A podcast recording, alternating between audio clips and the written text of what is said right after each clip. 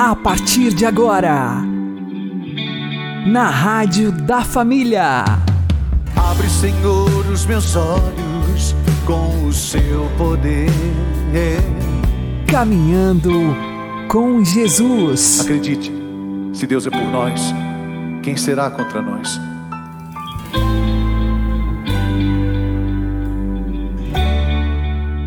Olá, meu querido irmão e minha querida irmã, ouvintes da Rádio Regional Esperança e também aqueles que nos ouvem pelo YouTube e Spotify.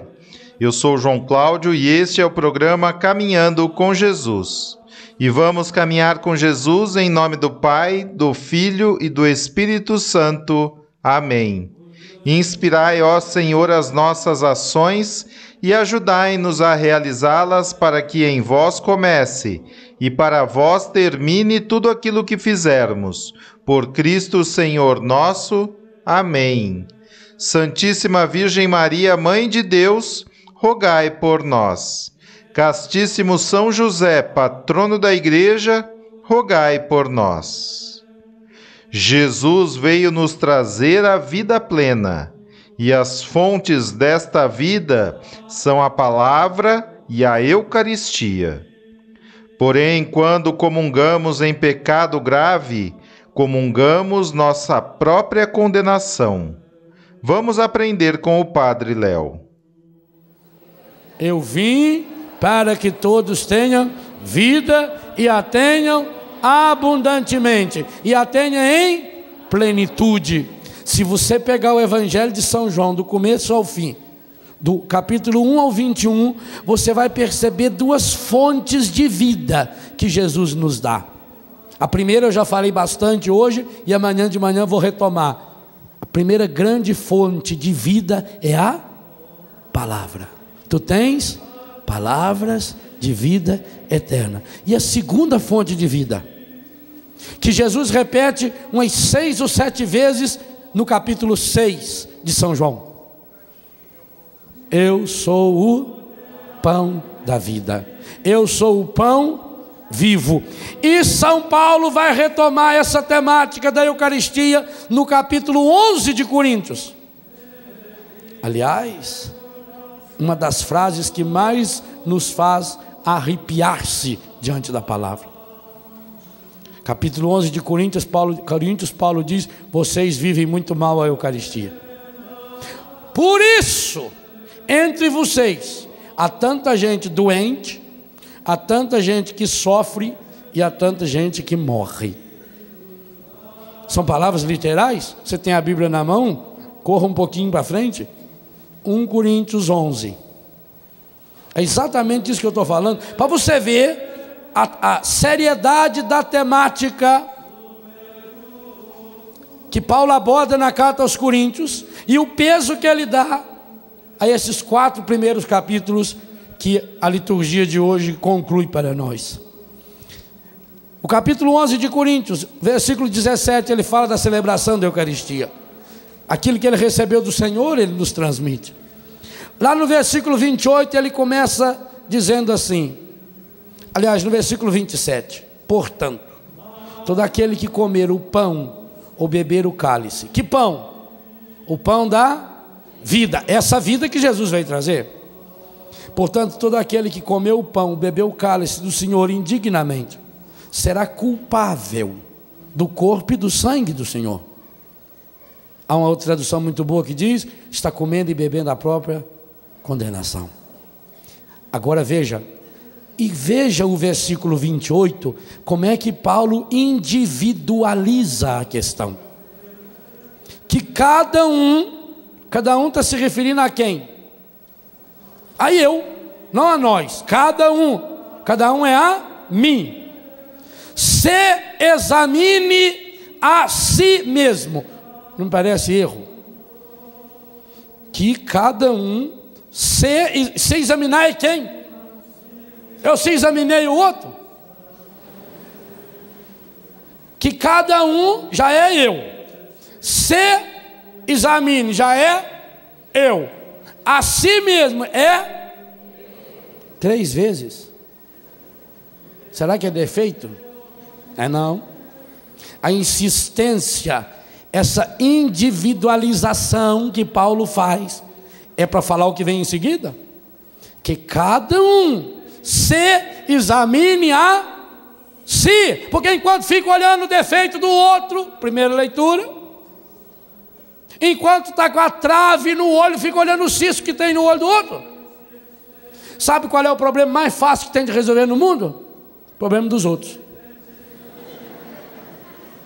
Não tem problema mais fácil sendo dos outros. Que cada um se examine a si mesmo. E assim coma desse pão. Quando é que eu posso comer desse pão? Depois de três exames de consciência. Que cada um se examine. Talvez seja por isso que em toda a missa tem três exames de consciência. Já notaram? No ato penitencial, é o exame de consciência depois o Cordeiro de Deus e depois o Senhor não sou digno. Talvez seja por causa disso, eu não sei. Os litúrgicos aí depois que esclarecem. Que cada um se examine a si mesmo. E assim, dessa forma, depois disso, então, coma desse pão e beba desse cálice. Aquele e aquela que o come e o bebe sem distinguir o corpo e o sangue do Senhor, come e bebe a sua própria. Agora lê o, lê o versículo 30 aí. Olha que pedrada.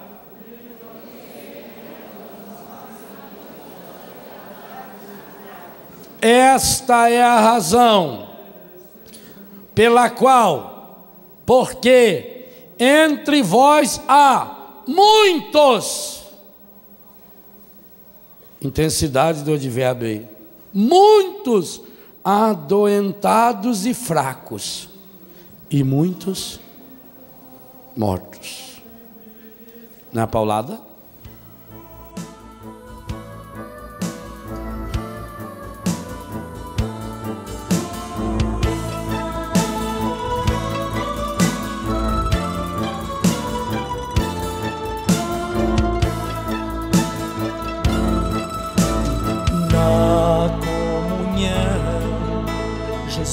Se dá no pão.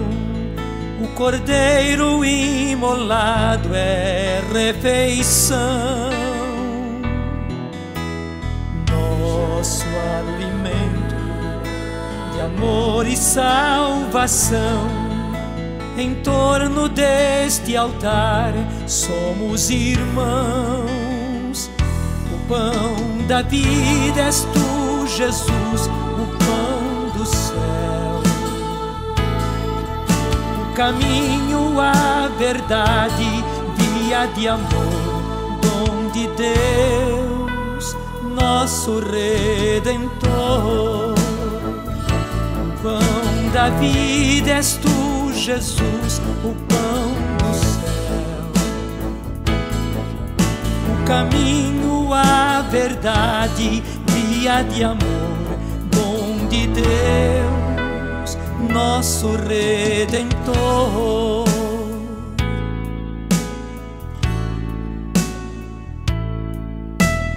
Toma e come, isto é o meu corpo, que do trigo se faz pão, é refeição.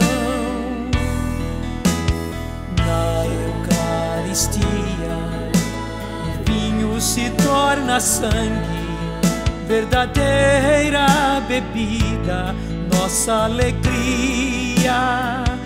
O pão da vida és tu, Jesus, o pão do céu. O caminho, a verdade, via de amor, dom de Deus, nosso Redentor pão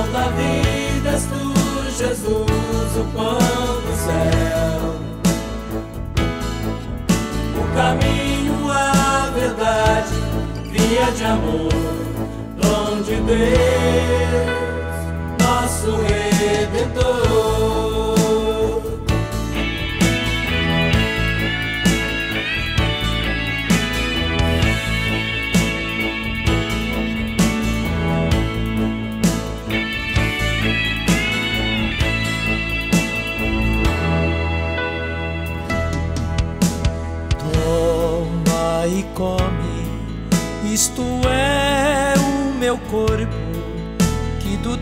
Trigo se faz pão, é refeição.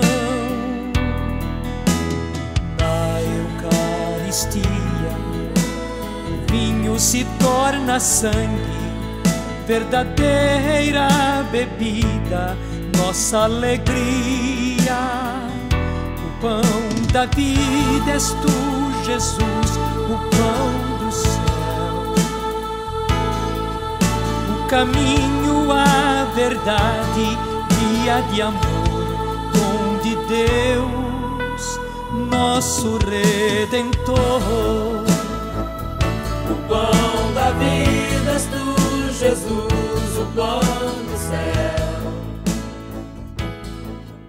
O caminho, a verdade, via de amor, dom de Deus. Caminhando com Jesus e o Evangelho do Dia. O Senhor esteja conosco, Ele está no meio de nós.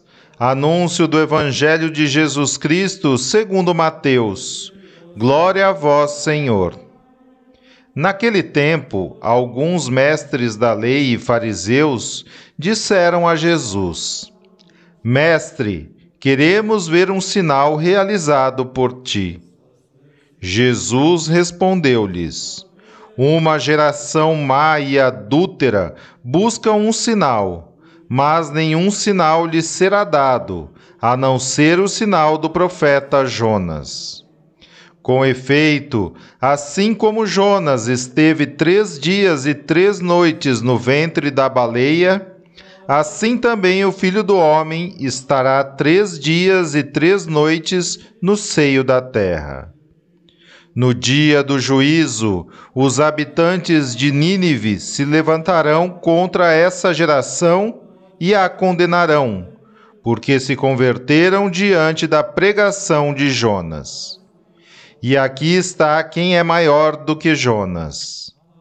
No dia do juízo, a rainha do sul se levantará contra essa geração e a condenará, porque veio dos confins da terra para ouvir a sabedoria de Salomão. E aqui está quem é maior do que Salomão. Palavra da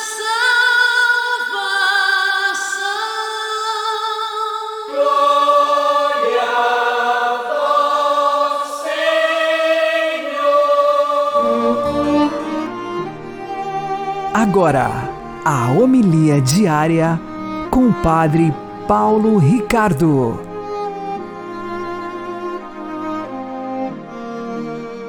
Meus queridos irmãos e irmãs, Jesus, no Evangelho de hoje, nos surpreende com a palavra dura.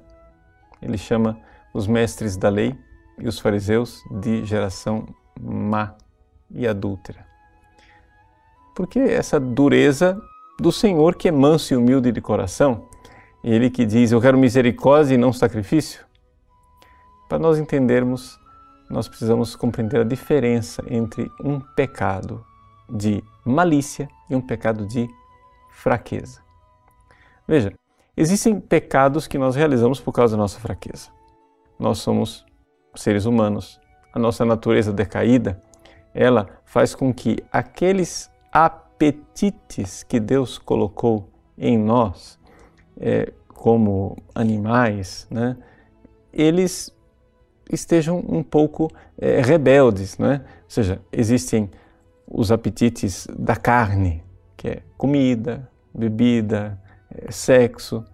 Pois bem, essa realidade nos puxa para atividades que podem ser pecaminosas. Comer não é pecado. Você pode pecar comendo. Beber não é pecado. Você pode pecar fazendo isso. Sexo também não é pecado, mas desregrado fora do santo matrimônio, ele torna-se um pecado. Esses pecados são pecados de fraqueza. Quer dizer o seguinte: você não tem a força para resistir a este impulso da sua natureza humana, que infelizmente, por causa da mancha do pecado original, é, colocou uma desordem dentro de você. Mas os pecados de malícia são diferentes. Os pecados de malícia você não tem nenhum impulso interior que te leve a isso. Você está fazendo isto por causa da maldade do seu coração. Então veja, quando Jesus vê as prostitutas ou os publicanos, eles realizam pecados, mas que são pecados de fraqueza. Ou seja, a pessoa que é levada ao sexo desregrado, como a prostituta, ou que é levada à ganância de querer cada vez mais, como os publicanos, essas pessoas são levadas por uma concupiscência. Né? A concupiscência da carne, como diz São João, a concupiscência dos olhos. Mas existe uma realidade que não tem desculpa. É o fato de que você, mestre da lei, fariseu, homem devoto, que controlou suas paixões, que vive, vive a lei, você eh, está se comportando direitinho, conforme Deus mandou, de repente o Filho de Deus vem a este mundo. Ele se fez homem e fez, realizou milagres.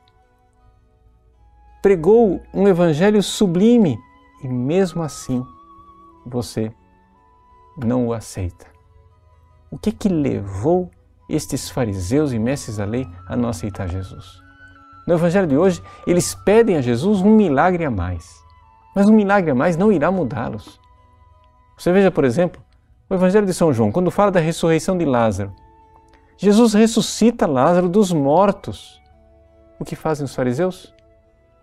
Articulam para matar Lázaro, para esconder a prova do crime. Ou seja, para esconder um milagre feito por Jesus, porque sabiam que esse milagre iria levar as pessoas a crer em Jesus e a segui-lo. O que leva um ser humano a perpetrar esse tipo de crime contra Deus. Somente a malícia. Então, por isso a severidade de Jesus para com estes mestres da lei e fariseus. Olhemos para dentro do nosso coração e vejamos que existem esses dois tipos de pecado. Os dois são pecados, sim, mas que terrível quando o nosso coração tem a malícia de querer enfrentar Deus, de querer tomar o lugar de Deus, de querer matar Deus em nossas vidas. Deus abençoe você. Em nome do Pai, do Filho e do Espírito Santo. Amém.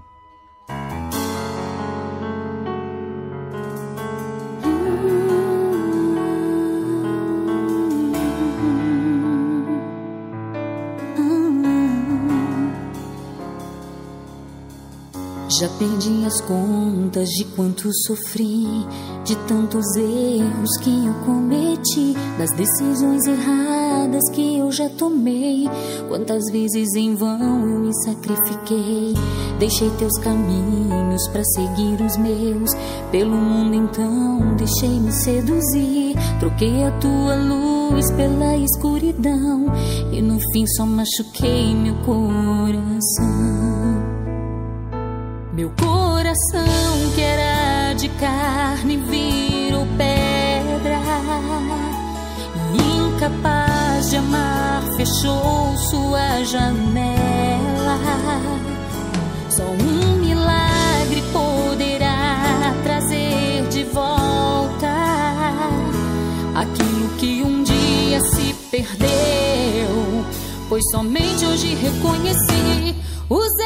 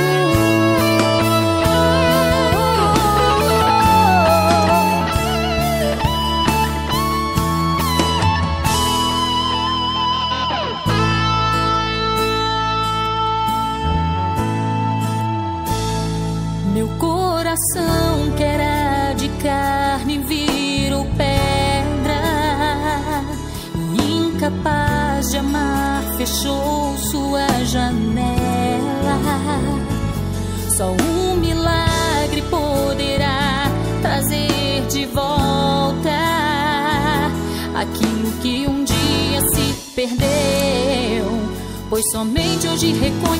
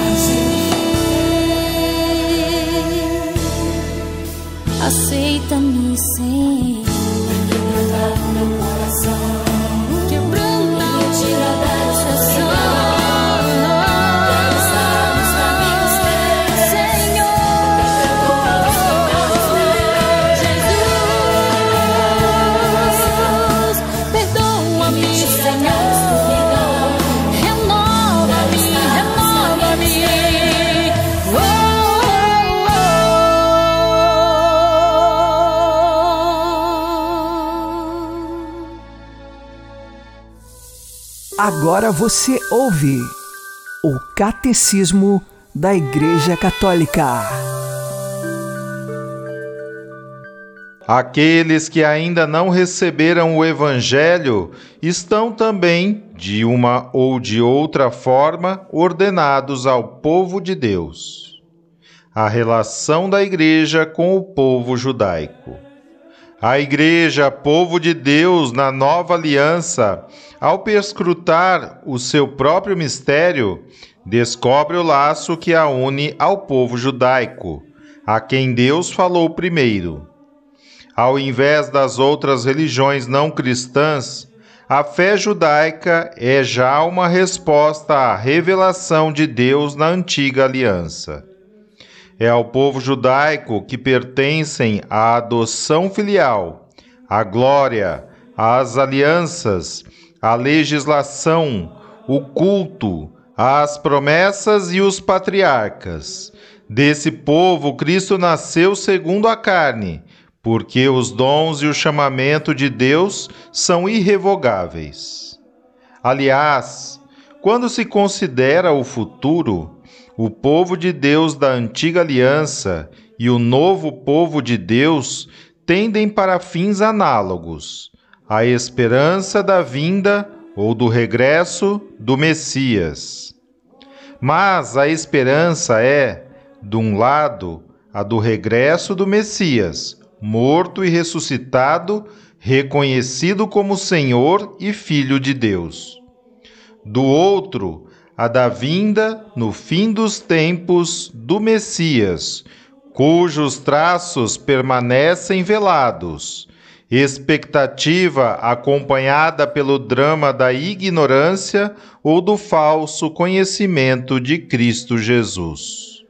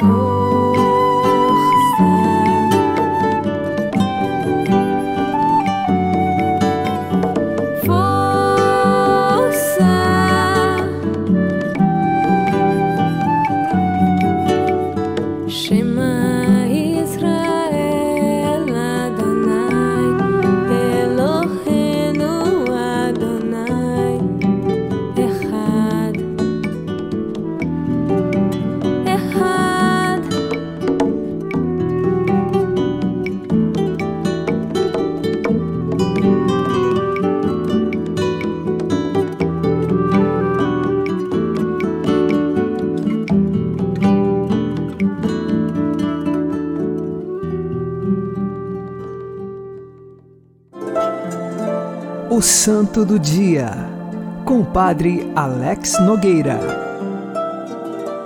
Neste dia 18 de julho, nós celebramos o dia de Santo Arnolfo de Metz. Este que nasceu na região da Gália, atual França, no ano de 582. Santo Arnolfo, cheio de virtudes, foi chamado pelo rei Clotário II para ser conselheiro na corte real, e este rei também confiou a educação de seu filho Dagoberto. E assim, Dagoberto foi muito bem educado por Santo Arnolfo. No futuro, ele se tornou um grande e sábio rei. Santo Arnolfo, ornado de virtudes e com o dom do conselho e da sabedoria, foi chamado a ser bispo de Metz. A princípio ele não queria, porque o seu intuito era com um amigo dele entrarem no mosteiro e se dedicarem à vida contemplativa. Mas mesmo assim, ele teve de aceitar e se tornou então o bispo de Metz.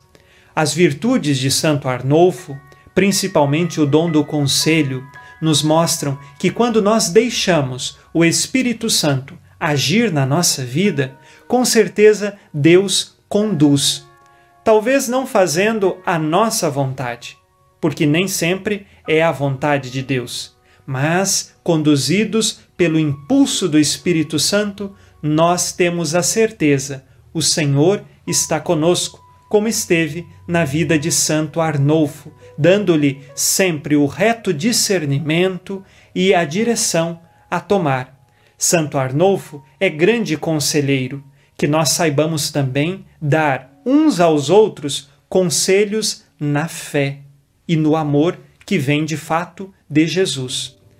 Santo Arnolfo, rogai por nós. Abençoe-vos Deus Todo-Poderoso, Pai e Filho e Espírito Santo. Amém. Fique na paz e na alegria que vem de Jesus.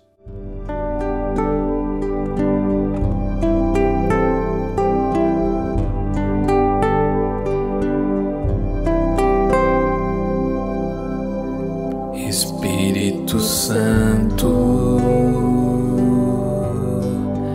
vinde habitar em mim com os teus sete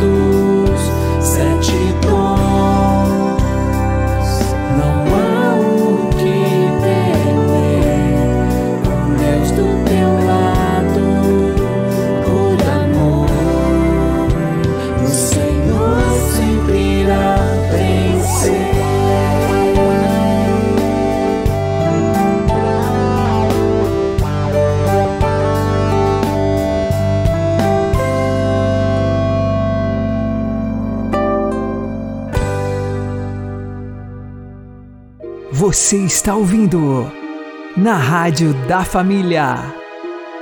Caminhando com Jesus. Oremos. Senhor, que nos reunistes na vossa presença, ouvi as súplicas que vos dirigimos em nome de Cristo e concedei a salvação a quantos o invocam. Por nosso Senhor Jesus Cristo, vosso Filho, que é Deus convosco na unidade do Espírito Santo. Amém. O Senhor nos abençoe, nos livre de todo mal e nos conduza à vida eterna. Amém. E que Maria e José nos conduzam pelas mãos para que continuemos caminhando com Jesus.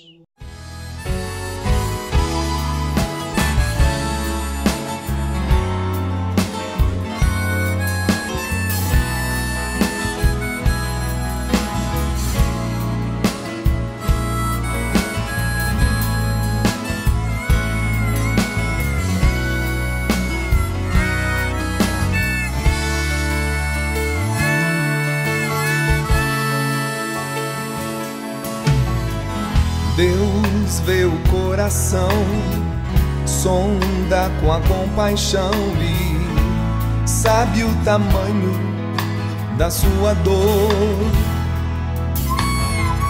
Ele não pode pôr limites no seu amor, pois sabe até onde vai todo pecador.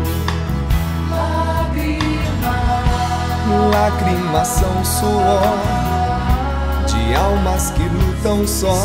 Só Deus pode entender o que lhe causa dor.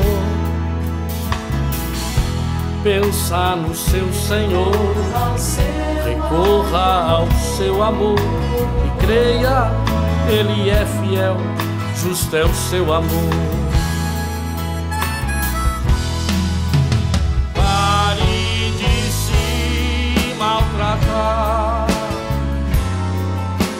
Queira aos outros culpar. Diga por hoje não.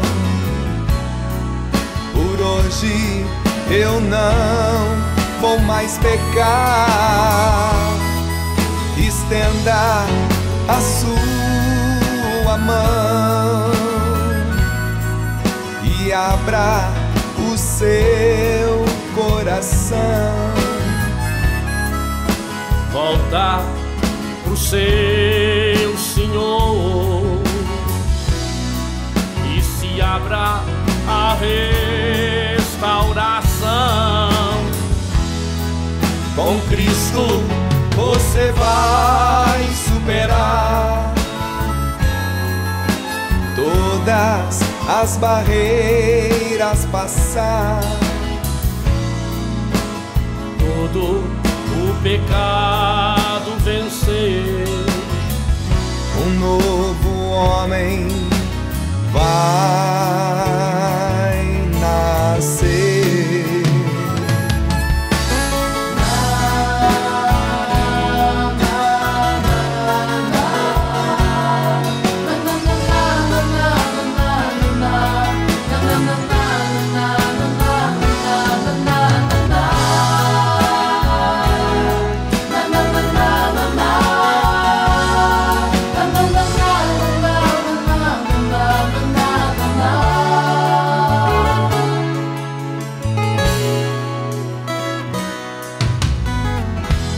Deus vê o coração, Ele sonda com a compaixão e sabe o tamanho da sua dor. Ele não pode pôr limites no seu amor, pois sabe até onde vai todo pecador. As lágrimas são suor de almas que lutam só.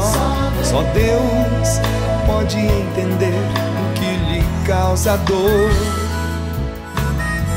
Pensa no seu Senhor, recorra ao seu amor e creia, Ele é fiel, justo é o seu amor.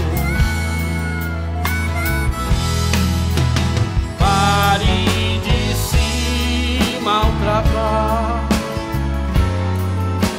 queira aos outros culpar. Diga por hoje não. Por hoje eu não vou mais pecar. Estenda a sua mão